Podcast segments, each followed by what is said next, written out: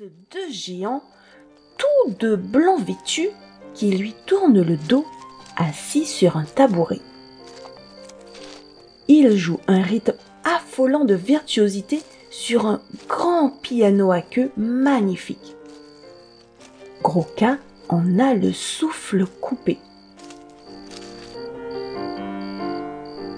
Mais avant qu'il n'ait eu le temps de réagir, le géant s'approche de lui,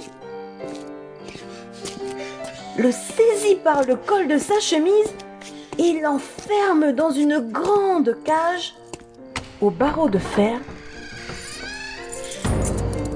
puis sans mot dire, s'en va.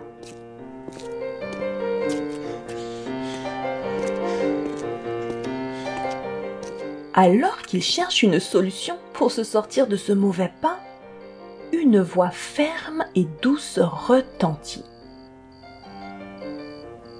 Répète le chant que tu vas entendre.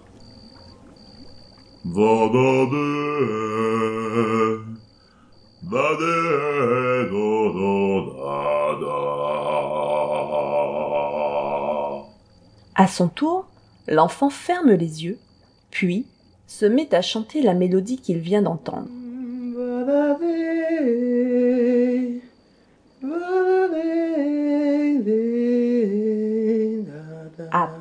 A-t-il achevé son chant que la voix retentit de nouveau et lui dit Tu es libre. Ta musicalité est celle d'un grand maître. Je te donne ce piano. Il te suffira de chanter pour qu'il apparaisse et te transporte où bon te semblera. Mais toi seul peux en jouer.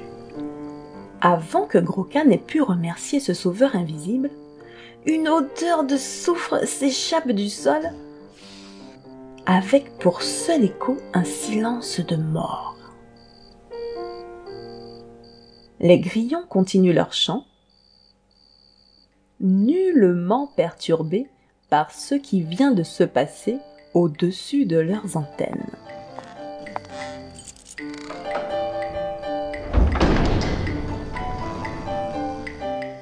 Quand l'enfant rentre chez lui, la maisonnée dort toujours.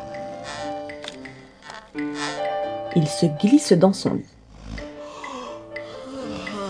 A-t-il rêvé Il ne sait plus. Il repense à cette silhouette inquiétante dont le souvenir est vague.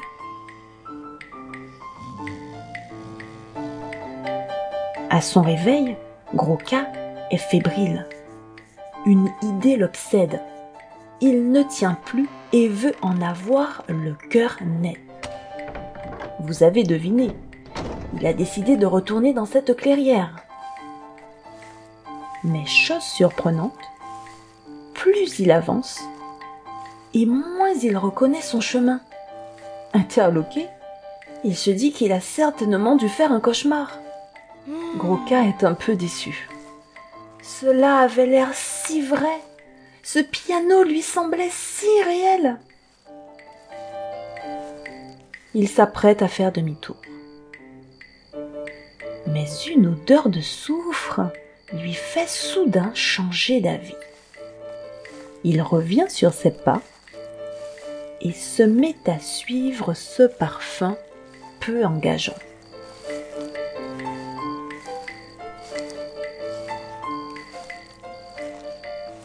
Qui pourrait me délivrer des filets de ce géant hargneux? La voix est si belle, si triste, si... Gros-Cas s'arrête net.